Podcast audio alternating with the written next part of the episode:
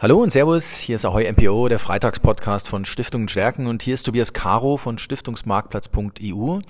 Ich habe mir auch heute wieder einen spannenden Gesprächspartner gesucht, nämlich Dirk Zabel von TBF Global Asset Management. Wir zwei, wir haben uns über unsere Fondsfibel für Stiftung MPOs getroffen, in der wir in diesem Jahr den TBF Global Income mit analysiert haben, aus ganz bestimmten Gründen raus, die auch absolut nachvollziehbar sind. Und hm, wir zwei haben über das, die letzten sechs Monate des Öfteren Mail-Kontakt gehabt, weil wir natürlich ähm, ja Aktuelles zum Fonds immer wieder zusammengetragen haben und weil sie mir natürlich auch immer ihre Updates schicken zu dem, wie sie die aktuelle Lage an den Märkten beurteilen. Und da interessiert mich natürlich als erstes rückblickend betrachtet, die letzten sechs Monate sich mal anschauen. War das im März, war das ein Corona-Crash, beziehungsweise wie fällt Ihr Fazit, Ihr Resümee für die ersten, ja, ich sage jetzt mal acht Monate des Jahres eigentlich aus? Ja, vielen Dank erstmal, äh, dass wir heute hier zusammensitzen dürfen und ähm, natürlich auch für den Einstieg. Die Frage ist äh, durchaus berechtigt, äh, was war denn das jetzt eigentlich? Mhm. Ähm, wir ähm, bei TBF waren schon im Januar, Februar diesen Jahres relativ äh, negativ eingestellt auf die Märkte, haben das auch entsprechend publiziert und unsere Portfolien aufgestellt. Wovon wir allerdings nicht ausgegangen sind, ist, dass ein Lockdown kommt. Ähm, das war schwer vorhersehbar. Aber äh, man hat das sehr, sehr schön gesehen. Die, die ersten äh, Korrekturen konnten wir relativ gut ähm, überleben sozusagen, haben damit auch äh, in den Portfolien ähm, gut gearbeitet, sind dann ähm, mit äh, den sinkenden Kursen aber auch tatsächlich angefangen einzusteigen in die Märkte wieder, etwas aktiver reinzugehen, weil es eben für uns definitiv äh, Kaufsignale waren, die wir dort bekommen haben. Mhm. So im Nachhinein ähm, betrachtet waren wir vielleicht fünf, sechs Handelstage zu früh dran Gut, ganz unten und ganz oben ist eh immer schwer zu treffen. Ähm, wichtig ist, dass man die Tendenz hinbekommt und ähm, in, im Zuge dessen war es tatsächlich so, dass wir auch mit Blick nach vorne ähm, natürlich sehr stark von der Erholung auch profitieren konnten. So, und äh, was haben wir am Ende des Tages gesehen? Wir haben ein absolutes ähm, Ausverkauf gesehen. Wir hatten teilweise an den Bondmärkten fast zwei Wochen lang keinen wirklichen Handel, der stattgefunden hat. Es gab Abschläge, die waren absurd äh, in diesem Segment. Wir hatten ein kleines Beispiel an der Stelle. Ähm, wir hatten einfach mal, um es auszuprobieren, ähm, eine unserer Apple-Anleihen ähm, mal zum Verkauf gestellt. Ähm, wir haben erst beim dritten Broker äh, tatsächlich einen Kurs bekommen mhm. und der war mit so immensen Abschlägen, äh, dass wir die Apple-Anleihe dann auch behalten haben. ähm, aber tatsächlich, also das war, was war die Marktsituation? In der äh, Welt haben wir uns bewegt und in der Welt ähm, muss am Ende des Tages natürlich ein aktiver Manager dann auch eben seine Karten ausspielen und zeigen, ähm, ob er hier mit solchen Situationen umgehen kann oder nicht. Und um Ihre Frage zu beantworten, klar, wir hatten einen Drawdown von 40 Prozent im Aktienmarkt, das mhm. ist ein Crash. Mhm. Also das ist auch am Ende des Tages auch, sagen wir, die Bewertung, die, zu der wir so ein bisschen gekommen sind, dass es tatsächlich ein Crash war. Und jetzt stelle ich mir die Frage, wenn ich eine Stiftung bin, ja, wie gehe ich denn jetzt damit um? Und deswegen tue ich mich sehr schwer damit zu sagen, das ist für viele Stiftungen noch zu handeln, sondern man muss am Ende des Tages die Entscheidung treffen, das an Profis zu delegieren, weil die es ist herausfordernd genug, mit solchen Märkten umzugehen, aber sie schaffen das. Sie kriegen das hin. Also diese, ne? Ähm, sie wissen, was ich meine. Aber am Ende des Tages geht es darum, ähm, zu delegieren und dann auch in Fonds zu delegieren, die, sagen wir mal, vielleicht ein Stückchen anders aufgestellt sind als ein Stiftungsfonds. Ich denke, dass das Stiftungshandeln am Ende des Tages ähm, für die Zukunft so geprägt sein wird, oder? Ja, also ähm, ich sag's mal so, für eine Stiftung ist ja am Ende des Tages immer die große Herausforderung, wie bin ich überhaupt selber aufgestellt? Habe ich A, das Know-how im, äh, im eigenen Haus, was Thema Kapitalanlagen angeht? Ähm, und wenn ja, äh, wie, wie, wie groß und wie, wie gut ist dieses, äh, dieses Know-how aufgestellt? Ähm, und auch da helfen am Ende des Tages natürlich äh, professionelle Investoren, die, ähm, genau wie wir auch, schlussendlich genau diesen Job einfach auch übernehmen. Und, und um, ich glaube, darum geht's ja im Wesentlichen. Auch gerade, wenn ich mir kleinere oder mittlere Stiftungen anschaue, ähm, habe ich doch als Stiftungsmanager eher die Stiftung und den Zweck ähm, und, und äh, die anderen Themen, die mich dort beschäftigen, im Vordergrund und gar nicht so sehr äh, das Thema Kapitalanlagen. Aber es ist elementar, dieses Thema, denn am Ende des Tages nur dadurch kann ich gewährleisten, dass ich meinen Stiftungszweck erfülle. So, das heißt, ähm, auch mit Blick nach vorne, ähm, ich muss mich dort anders aufstellen. Ich muss ähm, dieses, diese, diese Verantwortung auch ein Stück weit delegieren Und ähm, äh, eins ist, und darüber sind wir uns äh, selber klar und wir sehen das auch so, ähm, es gibt auch kein Allheilmittel. Mhm. Also ich mein, man könnte natürlich die Diskussion jetzt unendlich fortführen, was ist eigentlich ein Stiftungsfonds? Mhm.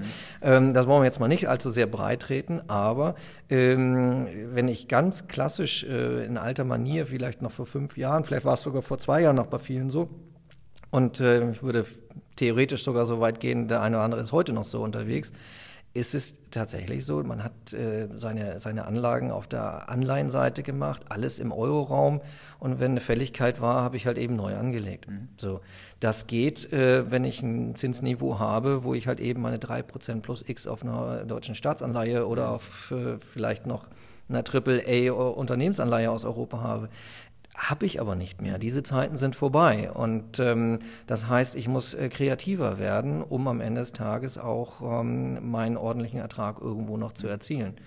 Und ich glaube, da, äh, darum geht's äh, am Ende des Tages. Und ähm, ja, wir bei TBF sind halt ein Haus, was schon seit 2004 auch etwas andere Wege geht, ähm, da vielleicht ähm, ähm, einfach auch einen etwas anderen Investitionsstil noch mit äh, dazu beifügen. Und wir erleben jetzt, ähm, dass genau in diese Situation halt eben viele Stiftungen gekommen sind. Sie müssen sich öffnen, sie müssen sich verändern. Und ich glaube, da, da gibt es Ideen und Ansätze, um helfen zu können. Ja, was ich vorne nicht verdiene, kann ich hinten nicht ausgeben. Ja, so eine alte Weisheit, äh, die stimmt jetzt äh, umso mehr, gerade wenn äh, Stiftungen sich überlegen, okay, früher habe ich vier Prozent gekriegt, heute kriege ich null, muss ich mich irgendwie bewegen. Thema Kreativität, ähm, ist es tatsächlich dieses ein Stückchen mehr diversifizieren, dieses wirklich die komplette Abkehr von dem Thema Mündel sicher, ähm, was ein Income-Fonds ein bisschen von dem Stiftungsfonds ab. Ich will sie doch mal kitzeln, dass wir den Unterschied mal zu einem Stiftungsfonds ein Stückchen rausarbeiten, weil was sie nämlich nicht machen, das finde ich spannend, sie schaffen ja das, die guten Ergebnisse nicht, indem sie die Aktienquote enorm erhöhen. Die Aktienquote ist bei ihnen reglementiert auf 25 Prozent. Ja, also das ist äh, definitiv erstmal richtig. Also gerade vom, vom, vom, äh, vom Grundsatz-Setup her, so ähm, ist es so aufgestellt bei uns, äh, wir sprechen hier ja über den TBF Global Income, der am Ende des Tages ja auch stiftungsorientiert halt eben ist.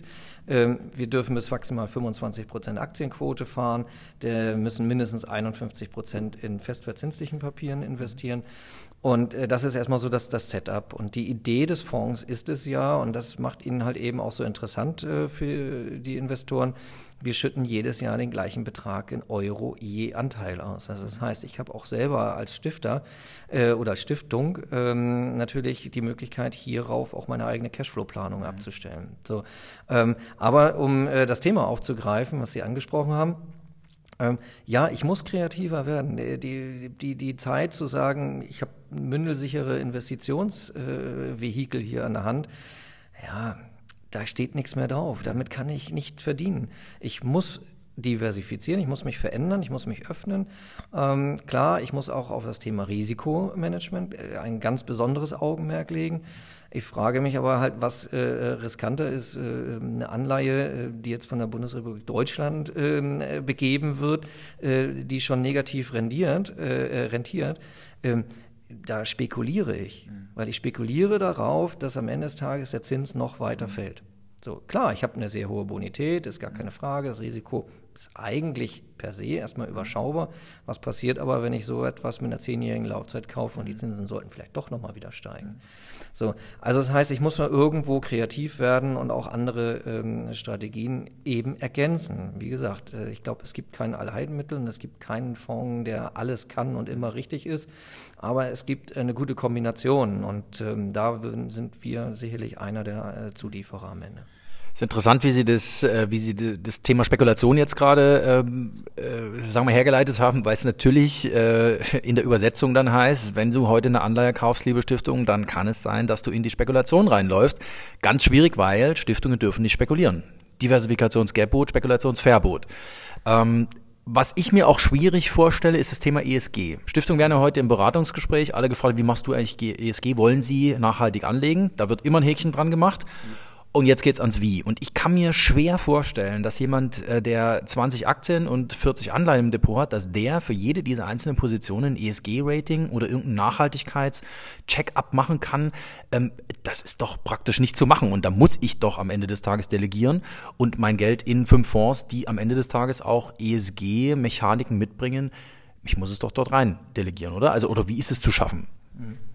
Ja, das ist eine, eine sehr, sehr gute und vor allen Dingen auch wahnsinnig spannende Frage. Ähm, ich möchte jetzt natürlich an der Stelle keine Namen nennen, aber aus der Erfahrung mit den Gesprächen äh, mit verschiedenen Stiftungen äh, wissen wir, es gibt tatsächlich ähm, Häuser, die das ganz pragmatisch äh, rangehen, wo ich sehr, sehr kritisch drauf schaue, die einfach sagen, okay, ähm, ich hole mir äh, über öffentliche äh, Zugänge ein ESG-Rating für die Titel, die ich halte ähm, und mache dadurch halt eben einen Haken dran.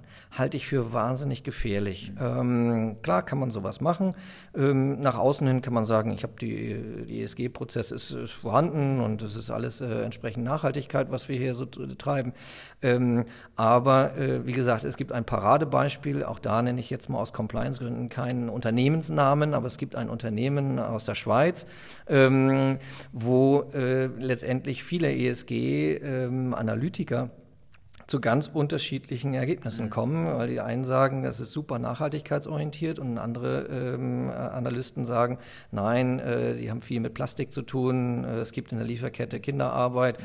ähm, das kann unter ESG-Kriterien gar nicht investiert werden. Also Punkt ist, ähm, es ist eine echte Herausforderung, einen, einen ESG-Prozess sozusagen so zu integrieren, dass mein Investment auch wirklich nachhaltig mhm. ist. Und nochmal, ähm, am Ende des Tages geht es ja nicht nur um das E, sondern auch um S und G. Und das muss äh, ganz, ganz wesentlich ähm, beurteilt werden. So, und wir haben für uns ähm, auch natürlich uns mit dem Thema auseinandergesetzt. Wir haben neben Stiftungen halt auch verschiedene institutionelle Investoren, für die das ebenfalls ja ein ganz, mhm. ganz wesentliches äh, regulatorisches Thema ist. Und äh, für uns war ganz schnell klar, äh, wir wollen keine Marketingprodukte hier haben. Also nichts, wo wir einfach nur einen ESG-Haken irgendwie dran machen ähm, und einfach hingehen und sagen, okay, wir schließen ein paar Sachen aus und wir machen dann irgendwie so eine Art Best-in-Class-Ansatz, äh, kaufen uns irgendwo ein Rating ein und, und sagen dann einfach, ich sage jetzt mal äh, aus dem Bauch heraus, bei, bei Triple B ESG-Rating hören wir auf. So, ähm, das kann ich theoretisch tun. Ich glaube, es hat aber keinen Mehrwert für den Investor am Ende des Tages. Heißt, wir sind dazu übergegangen, haben eine Vollintegration in den gesamten Investmentprozess unseres Hauses äh, gemacht. Das ist sehr komplex, sehr aufwendig, weil sie natürlich sich auch ESG-Ratings anschauen, aber sie gehen halt viele Stufen weiter. Wir haben einen eigenen ESG-Screen aufgebaut, wo wir verschiedenste Kriterien hinterlegen, also ob es ein ILO ist, ob es FNG-Kriterien ähm, sind, ähm, ob es die UN Principles sind und ähnliches, also viele, viele verschiedene Komponenten, die alle in die Analyse, gerade natürlich im Bereich der, der Unternehmen, die wir analysieren, äh, mit einfließen und äh, zusätzlich eben halt auch selber Personal aufgebaut suchen auch weiterhin ähm, äh, Mitarbeiter für den ESG-Bereich bei uns im Hause, wo wir äh, eben auch alles hinterfragen und auch sehr aktiv sind. Denn eins ist auch, wir hatten es äh, vorhin ja schon mal am Rande so in einem anderen äh, Zusammenhang besprochen, äh, klar, ich kann auch hingehen und kaufe mir einen, einen ESG-ETF. Mhm. So, der Mechanismus, wie der ETF zusammengesetzt wird, hat unterschiedliche Abläufe. Manchmal wird das monatlich gemacht oder quartalsweise. Es gibt ja ganz unterschiedliche Ansätze. So, das heißt, wenn irgendwo also kontroverse äh, Themen auftauchen, habe ich das in meinem Portfolio. Mhm. Wenn ich also als Stiftung mir so etwas reinkaufe, muss ich wissen, kann sein, je nachdem, wann der Tonus der mhm. Überprüfung ist, dass ich eine ganze Zeit lang eigentlich in einem Wert investiert bin, indirekt, mhm. ähm, in den ich eigentlich gar nicht investiert sein will oder darf, je nachdem, wie meine eigenen Auflagen dann halt entsprechend sind. So, und das kann ich als, ähm, als aktiver Manager natürlich in einem solchen Integrationsprozess komplett anders abfedern und äh, auch viel, viel schneller reagieren. Äh, letzte Frage, Thema Divesting. Ähm, wir hatten es im Vorgespräch, Divesting sind Sie kritisch. Warum? So, äh, klar, das ist für uns einer der ganz wesentlichen ähm, Punkte, mit denen wir uns auseinandersetzen innerhalb des ESG-Prozesses. Heißt, wenn kontroverse Flaggen auftauchen oder auch andere äh, Themen auftauchen bei einem Unternehmen, wo wir investiert sind, ähm, geht es äh, sofort natürlich der Prozess insofern los, als dass wir erstmal hinterfragen, was ist das überhaupt? Mhm. Kann ja durchaus sein, dass es eine Fehlmeldung ist. Äh, ne? Thema Fake News äh, haben wir ist immer mal wieder äh, in der aktuellen Zeit. Ähm, kann aber auch sein, dass es äh, vielleicht auch eher etwas ist, was äh, unter ESG-Gesichtspunkten gar nicht so kritisch äh, einzustufen ist. Ähm, wir hinterfragen dann auch bei den Unternehmen, gehen also die, in den direkten Dialog, mhm. wollen eben wissen, was passiert dort Und wenn dann ähm, äh, entsprechend äh, reagiert wird und klar ist, ähm, das ist eine einmalige Geschichte gewesen oder äh, das ist eigentlich äh, tatsächlich eine, eine Fehlinterpretation, ähm, dann können wir damit entsprechend gut umgehen. Wenn wir aber feststellen, äh, von Beginn an, ähm, das ist, ich sage jetzt mal, so negativ, diese mhm. Kontroverse, die dort entsteht, dann äh, beginnt bei uns sofort auch der äh, Prozess hier aus diesem Titel uns mhm. zu verabschieden, äh, weil er halt eben unter ESG-Gesichtspunkten dann einfach nicht mehr tragfähig ist mhm. für das Portfolio. Und ähm, so agieren wir und das kann ich nicht digital, sondern mhm. das muss ich äh, mit Manpower dann auch hinterlegen. Okay. So sieht also auch ein Stück weit Kreativität in der heutigen Zeit aus. Ähm, was ich vorne nicht verdiene, ähm, kann ich hinten nicht ausgeben. Das gilt für Stiftungen umso mehr. Deswegen auch, äh, sagen wir mal, unser Plädoyer, sich ein Stück weit mehr mit Income-Fonds zu beschäftigen äh, und die durchaus auch mal als Alternative zu einem klassischen Stiftungsfonds nebeneinander zu legen und einfach mal zu schauen, okay, was leistet ein Income-Fonds, was hebt ihn vielleicht vom Ansatz her und auch vom Portfolio-Leben, was hebt ihn von dem klassischen Stiftungsfonds ab. Lieber Dr. Zabel von TBF Global Asset Management, vielen Dank, dass Sie sich die Zeit genommen haben und äh, liebe Zuhörer, liebe Stiftungsentscheiderinnen und Entscheider, bleiben Sie uns gewogen hier auf www.stiftungenstärken.de. Jeden Freitag ein neuer Freitags Podcast Ahoi MPO. Tschüss und auf bald, ihr Tobias Caro.